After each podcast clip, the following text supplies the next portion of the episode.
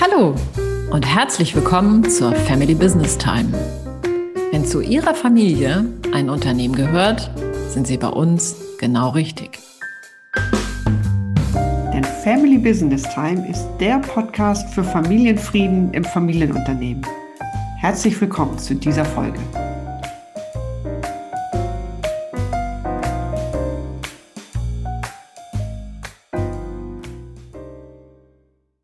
In der heutigen Folge erfahren Sie, wie hilfreich und zielführend die Professionalisierung der Unternehmerfamilie sein kann und welche Aspekte dabei beachtet werden sollten und warum es manchen Familien so schwer fällt, diese Veränderung von sich aus zu initiieren. Mhm. Ich finde ein sehr, sehr wichtiges Thema und ja. ich freue mich, dass wir beide heute aus unserer Expertinnen-Sicht darüber sprechen werden.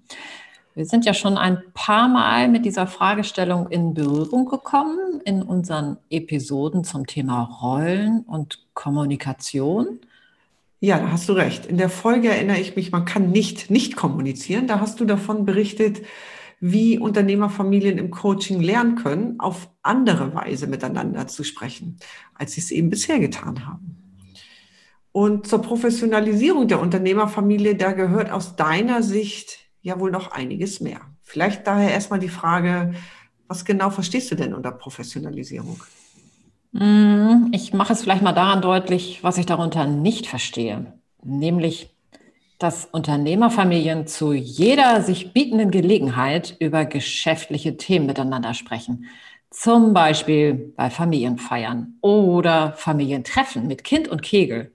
Mit der Folge, dass die nicht arbeitenden Familienmitglieder sich total ausgeschlossen fühlen und über die Zeit fast wie so ein Spalt zwischen die Familie getrieben wird. Oder fällt mir selber schon gleich ein gutes Beispiel aus meiner eigenen Familie ein. Wir haben jahrelang, jahrzehntelang ähm, am ersten Adventswochenende an dem Samstag äh, Gesellschafterversammlung gehabt und am Sonntag das, unser traditionelles Gänseessen. Und die Folge war natürlich, dass beim Gänseessen immer über die Gesellschafterversammlung gesprochen wurde. Mhm. Und in der Tat, wie du schilderst, die Familienmitglieder, die eben nichts mit dem Unternehmen zu tun hatten, sich automatisch ausgeschlossen gefühlt haben. Hast du recht, mhm. stimmt. Mhm. Ja, und ich, ich finde es sehr nachvollziehbar und verständlich, dass das gemacht wird. Denn das Unternehmen hat ja nun mal im Leben der Familien einen sehr zentralen und wichtigen Platz. Ja, Verständlich ist es auf jeden Fall.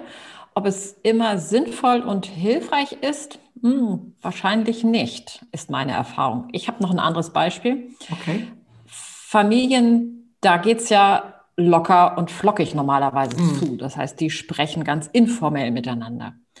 Und das ist emotional und selten eher sachorientiert.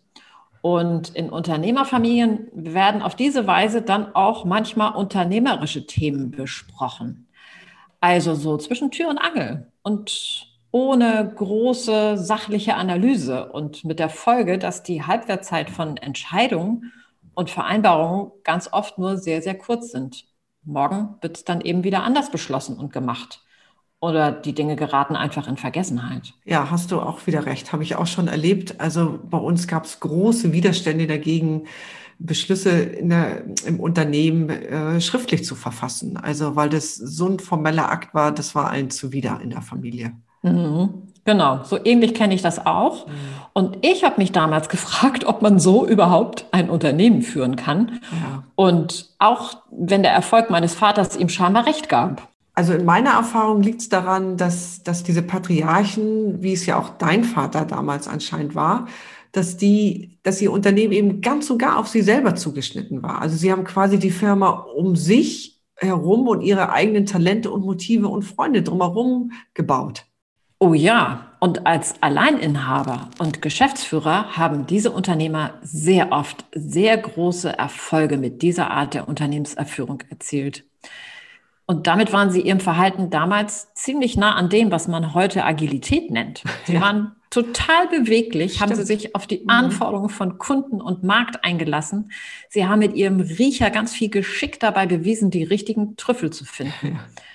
Und Entscheidungen haben sie typischerweise einfach mit sich selbst ausgemacht, mhm. auch zumeist in schlaflosen Nächten. Und sie haben Tag und Nacht sich mit dem Unternehmen beschäftigt, auch im Urlaub mit der Familie. Es gab da einfach keinerlei Grenzen. Mhm.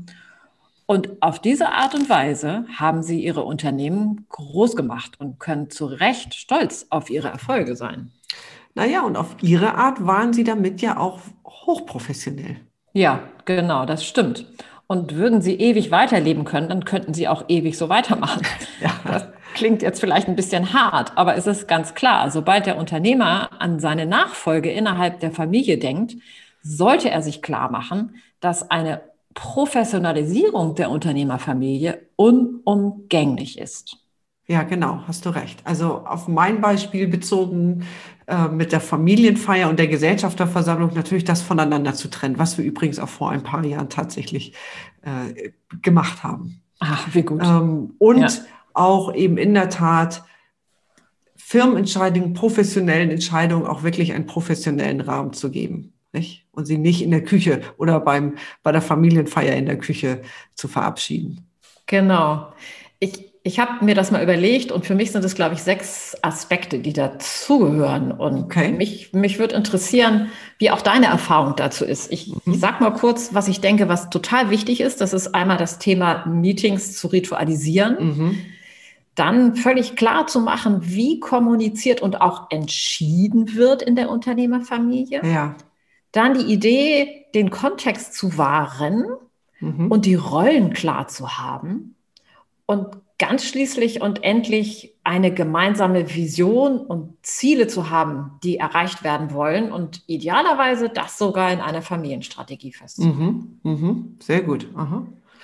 Und ich würde, also mich würde interessieren, Meetings ritualisieren. Ich kann ja kurz mal erzählen, was ich darüber denke. Ich mhm. arbeite mit meinen Kunden immer daran, dass die sich fixe Termine sitzen, wirklich ein Jurfix. Jeder erste Montag im Monat zum Beispiel ist ähm, Treffen der operativen Familienmitglieder. Da wird vorher eine Agenda geschrieben. Es werden die Themen eingesammelt, an, an denen gearbeitet werden soll. Und es wird auch festgelegt, wer die Moderation macht. Und der Zeitplan steht fest. Und das mögen Familien oft nicht so, weil sie doch gern so informell miteinander sind. Aber als Unternehmerfamilie ist das das A und O.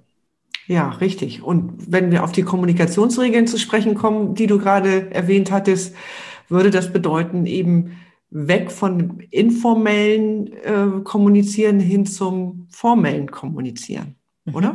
Mhm. Also äh, Beschlüsse werden gefasst ähm, in einem festgesetzten Rahmen, gesprochen wird in einem festgesetzten Kontext. Auf Familienfeiern wird vielleicht nicht über äh, Unternehmerisches gesprochen, um andere Familienmitglieder nicht auszuschließen.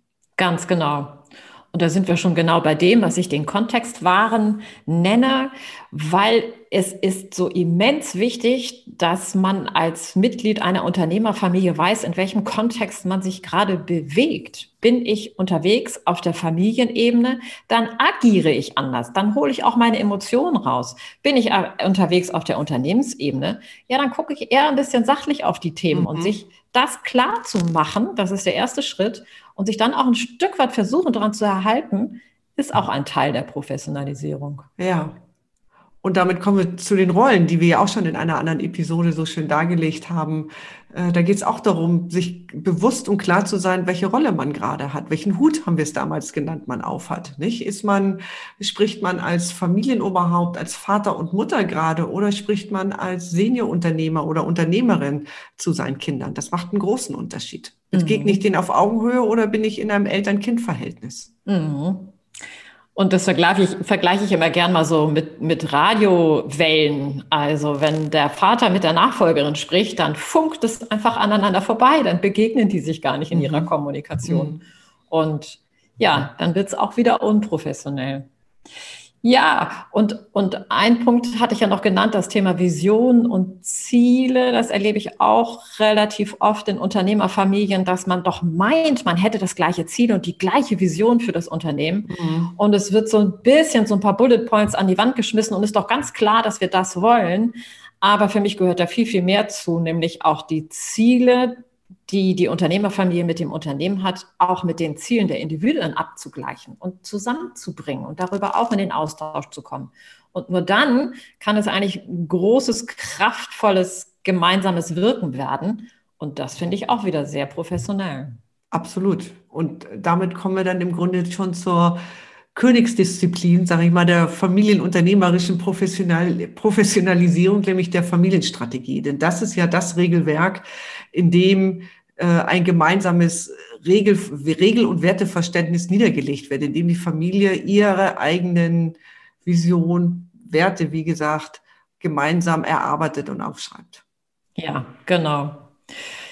Ja, vielleicht belassen wir das für heute hier. Ich fand das ganz schön, mit dir so lebendig mich über diese Themen auszutauschen.